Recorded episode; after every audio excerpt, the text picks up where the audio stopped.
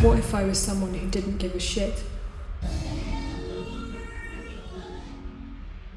I only swiped on him because I was riding side saddle on a souped up motorbike, where there are fewer feelings around to confuse the cruising GPS and engine vibrations. I've had sex in a lot of places, but not on a volcano. Yet, he saw me and burst into flames. My rock firmness was his consolation.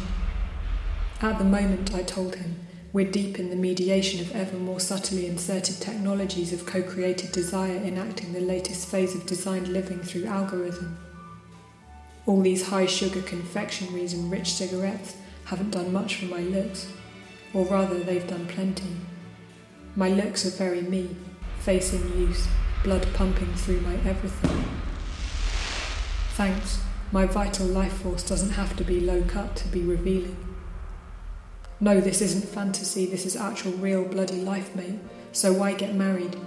We're the only species that waste time doing it. Marriage, a symbolic and legal portmanteau for maintaining libido and repression, particularly in its sagging middle section, based on giant wobbling balloons and pet health insurance.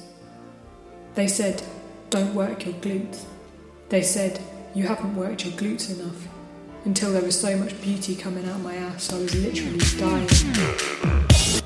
I can put up with a lot, but not the blah blah questions about whether women have got the balls. We're this close to checking out of planet Earth, and still so much further to go with indestructibly appealing wrecking balls in our undergarments.